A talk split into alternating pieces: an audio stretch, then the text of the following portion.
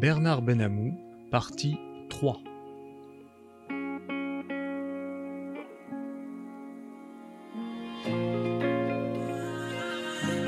Monsieur Benamou, bonjour. Bonjour. Vous qui considérez euh, l'éducation comme quelque chose d'important, puis-je vous demander ce que vous pensez du nouveau euh, ministre de l'Éducation nationale?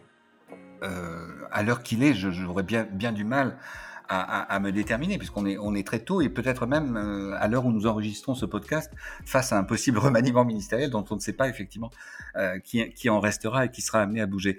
Non, je dirais, je dirais globalement, euh, on a eu sur les questions d'éducation une, préoccupation, je dirais, numérique qui a été uniquement liée à l'appropriation des technologies, c'est-à-dire en faire en sorte que les élèves puissent, et on l'a vu dans la période de la pandémie avec l'usage et le recours massif à la visioconférence, puissent utiliser ces technologies. Je pense qu'il faut aller bien au-delà et il faut apprendre, et, je dirais que ce serait mon conseil pour les, gens du ministère aujourd'hui, après y avoir euh, travaillé quelques années, euh, mieux apprendre euh, les, risques et, et effectivement les, les comportements nécessaires en termes de, de, de réflexion et de, et, de, et de fonctionnement de l'éducation autour de ces technologies. Je pense effectivement qu'on a été là-dessus d'une grande naïveté que de penser que tout n'était que faire en sorte que les gens puissent utiliser un navigateur et aller sur Internet sans se préoccuper de leurs données personnelles, sans se préoccuper suffisamment de ce qui pouvait être fait effectivement par ces plateformes lorsqu'elles utilisaient ces données. Je pense qu'effectivement, il y a, il y a un besoin, on parle, on parle souvent d'honnête homme numérique, il y a un besoin de formation, d'éducation de l'honnête homme numérique qui n'est pas encore satisfait, sans parler du fait que tout le monde n'est pas à même de maîtriser ces technologies. Ce qu'on a aussi pu voir dans la crise Covid, on a vu que des pans entiers de la population ne les maîtrisaient pas, ce qui effectivement euh, doit faire relativiser la notion d'une administration purement électronique, sans guichet, euh, sans, sans, sans personne effectivement avec lesquelles discuter pour les personnes qui ont du mal effectivement à maîtriser ces technologies. Je pense qu'il ne nous faut pas faire de l'élitisme technologique euh, là où c'est euh, particulièrement sensible et stratégique, par exemple dans le domaine de la santé, mais aussi évidemment dans le domaine de l'éducation. Nous parlions évidemment du ministre Papendiaï, donc. Nous allons maintenant rentrer dans le vif du sujet. Sur les dix plus grandes capitalisations boursières mondiales, huit sont les entreprises de la tech, mais aucune d'entre elles n'est européenne malgré un écosystème de l'innovation dynamique. À l'heure où le numérique transforme de nombreux pans de l'économie, la capacité à maîtriser cette révolution est pourtant clé. Comment construire une tech souveraine, relever les défis du cloud et accroître la capacité de la France et du vieux continent à faire émerger de nouveaux futurs champions?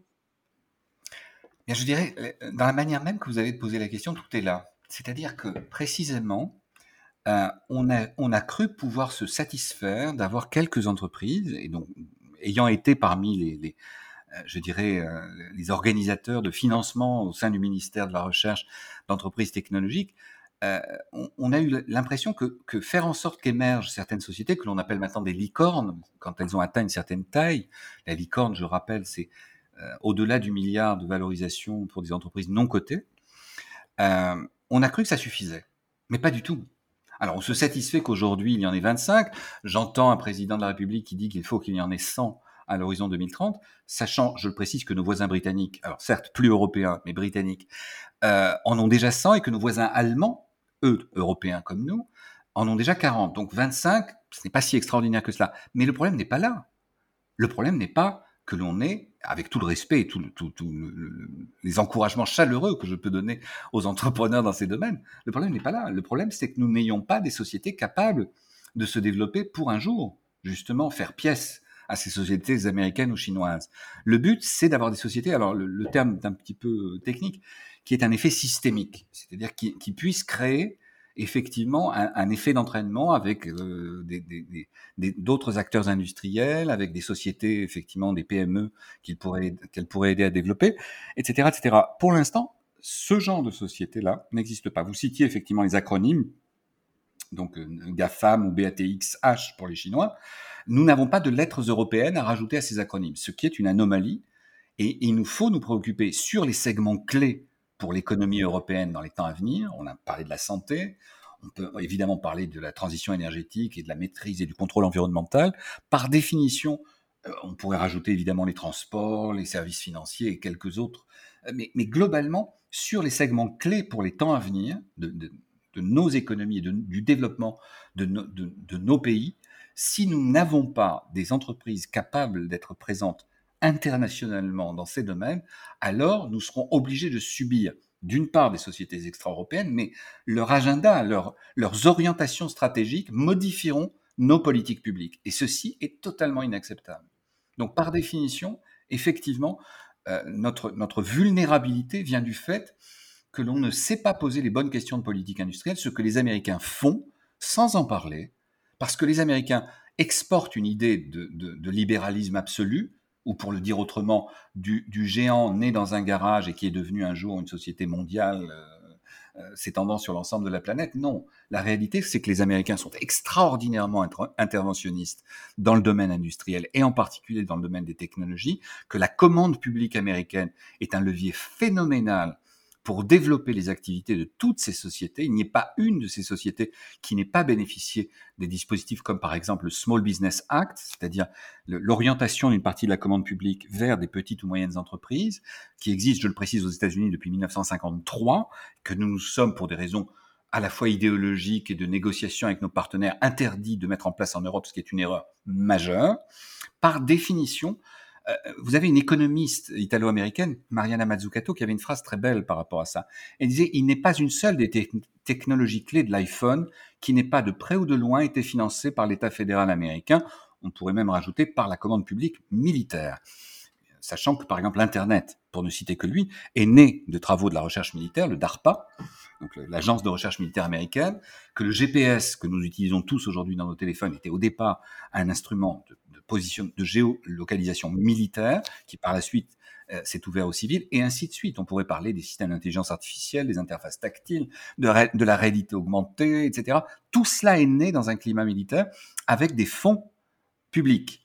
Nous, Européens, nous sommes progressivement interdits d'avoir ce type euh, je dirais, de relation entre la commande publique et le secteur des technologies. Il nous faut à tout prix réhabiliter le rôle de l'État euh, dans la dans, l'action de, prescription de, l'État prescripteur qui achète des technologies, qui aide à développer ces technologies. Euh, un député qui a écrit un rapport dans ce domaine qui s'appelle Philippe Latombe disait un euro d'achat public correspond à 7 euros de financement en termes de subvention. C'est-à-dire que lorsque vous achetez, vous êtes beaucoup plus efficace dans le développement d'une société que lorsque vous lui donnez des fonds au tout départ pour se développer. Le but, c'est justement bien comprendre ces mécanismes, ce que les Européens ont fini par oublier en pensant que, pour reprendre l'expression, le marché libre et non faussé pourvoirait au développement de notre, euh, notre industrie et de notre écosystème, et on s'est bien rendu compte que cela ne suffisait absolument pas. Mais est-ce que ce n'est pas dû à l'Union européenne si euh, l'État ne peut pas faire de la de Oh non, oh non, oh non, oh non. Je dirais, je dirais, pour en avoir souvent parlé de ces sujets, c'est-à-dire le levier de la commande publique devrait être euh, utilisé à la fois à l'échelle française, c'est-à-dire à, l'échelle nationale, et à l'échelle européenne. C'est-à-dire que euh, ce n'est pas parce que n'existe pas un texte européen que nous ne pouvons pas, nous Français, en développer un. Et ça, pour en avoir parlé avec de nombreux juristes au Conseil d'État et même à Bruxelles, c'est tout à fait possible, surtout si on cible correctement les entreprises que l'on souhaite aider, pour éviter évidemment que la chose ne soit retoquée euh, et, et, ne donne lieu effectivement à des, litiges interminables avec nos partenaires internationaux. Euh, on peut le faire, et je dirais même mieux, le faire à l'échelle française serait mettre le pied dans la porte, si vous me permettez l'expression, pour essayer justement de pousser le projet à l'échelle européenne. Et, c'est parce que justement nous n'avons pas eu le, courage politique de, nos responsables ces dernières années dans ces domaines qu'on est encore à se poser la question, là où les Américains en ont largement profité. Ai-je besoin de rappeler que parmi les grandes sociétés américaines qui se sont développées ces dernières années, il y a SpaceX, donc l'autre société de Elon Musk après Tesla, euh, qui s'est développé grâce à la commande de la NASA. Et on voit bien effectivement le, lien qui peut exister entre des géants technologiques et des grandes commandes publiques à l'échelle de grands ministères, de grandes administrations, de collectivités locales, ce que nous nous sommes progressivement interdits de faire, ou pire encore, ce que nous avons fait au profit des sociétés américaines, comme on a pu en parler pour la plateforme des données de santé euh, confiée à Microsoft. Et selon vous, existe-t-il un, risque euh, transhumaniste? Oh que oui. Je dirais même mieux, je dirais que euh, certaines des sociétés dont nous parlons, Google pour ne citer qu'elles, mais c'est vrai d'autres, ont un agenda par rapport à ça, ont une, euh, ont une orientation stratégique autour de ce domaine, sachant effectivement qu'on parlait tout à l'heure des données de santé, la donnée la plus sensible, la plus, je dirais la plus essentielle dans tous les sens du terme, au sens étymologique du terme, c'est la donnée génétique. Et par définition, le fait de pouvoir euh, maîtriser cette donnée génétique, développer, voire faire transformer l'humain, puisque qu'est-ce que le transhumanisme? C'est de faire à partir d'un humain quelque chose qui ne serait plus un humain. Alors ça peut être un transhumanisme purement génétique et donc créer une autre espèce, ce que, des médecins un peu à la Frankenstein ont tenté de faire en Chine. Alors ils en ont été pour l'instant empêchés, mais on ne doute pas qu'ils tenteront d'y revenir, c'est-à-dire de modifier les caractères héréditaires de l'humain et donc créer une autre espèce. Euh, mais ça peut être aussi effectivement connecter la machine à l'homme d'une manière effectivement euh, radicale, c'est-à-dire à même le cerveau. C'est ce qu'essaye de faire Neuralink, qui est une des autres sociétés de Elon Musk, en développant des interfaces directes entre le cerveau et effectivement des systèmes technologiques. Tout cela doit nous faire nous poser la question où s'arrête et où commence l'humain? Alors certains, vous voyez, dans ces domaines, vous direz ah oui, mais dès que vous portez des lunettes, vous êtes déjà un humain augmenté, vous n'êtes plus l'humain tel que tel que votre créateur euh, l'a fait. Non, euh, la vraie question, c'est à partir de quel moment modifier notre génome, modifier euh, notre fonctionnement en tant qu'individu, nous ferait perdre ce qui fait notre singularité d'être humain nous ferait perdre le sens de l'empathie, nous ferait perdre euh, certaines de nos caractéristiques, je dirais, euh, émotionnelles ou intellectuelles, soi-disant pour en gagner d'autres. Euh, je dirais le risque est infiniment trop grand pour qu'on le prenne à la légère. Donc je pense effectivement que, que la vision euh, d'une comment dire euh, d'une solution technique qui viendrait à tous nos problèmes, par exemple en disant, je citais le chinois qui a voulu effectivement modifier l'être humain, c'était pour éviter que la personne ne tombe malade. Vous voyez, c'est toujours avec des arguments soi-disant euh, positif au départ, mais au final avec des risques que l'on ne maîtrise pas, euh, sachant que les, docteurs Frankenstein, pour reprendre le terme qui existe dans ces domaines, euh, vous diront, mais on pourrait rendre l'humain plus intelligent, par exemple, sachant qu'on ne sait quasiment rien du fonctionnement réel de notre cerveau.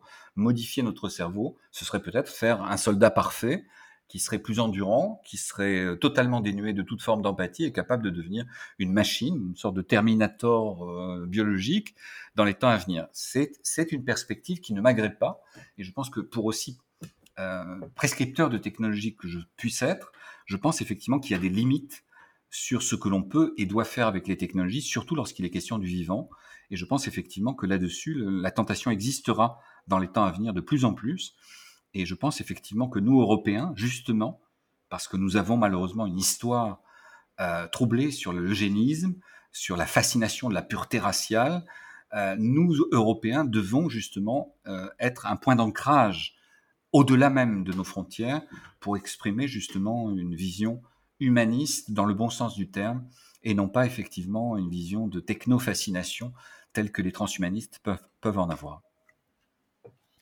Alors, dernière question, justement, comment doit-on bâtir notre souveraineté? Doit-on avoir une approche française, européenne ou un mix des deux? Vous l'aurez peut-être compris, je crois effectivement à des, à des synergies intelligentes. Euh, je ne crois pas effectivement aux, vertus uniques du village gaulois. Pour aussi euh, euh, important que le village gaulois soit, puisque je rappelais par exemple que c'est de France que sont venus effectivement les premiers travaux sur la protection des données personnelles, que c'est de notre préoccupation que sont nés des textes euh, aussi fondamentaux que le règlement européen sur la protection des données, le RGPD. Par définition, euh, je dirais que euh, nous devons avoir un rôle moteur à la fois d'un point de vue philosophique, juridique, stratégique et technologique. Vous voyez, rien que ça. mais, je le répète, s'enfermer dans une logique où nous ne pourrions et nous ne saurions concevoir de souveraineté, hormis effectivement celle euh, liée à nos propres activités, je pense que ce serait illusoire dans la période. Donc pour vous répondre à votre question, oui, je pense à une synergie, au, au, fait de développer effectivement nos propres instruments autant que nous le pouvons, mais aussi effectivement essayer de développer nos propres actions à la fois technologiques et, juridiques et politiques dans ces domaines auprès de partenaires. Vous savez, il y a un nouveau terme qui est apparu à cause de la, guerre en Ukraine.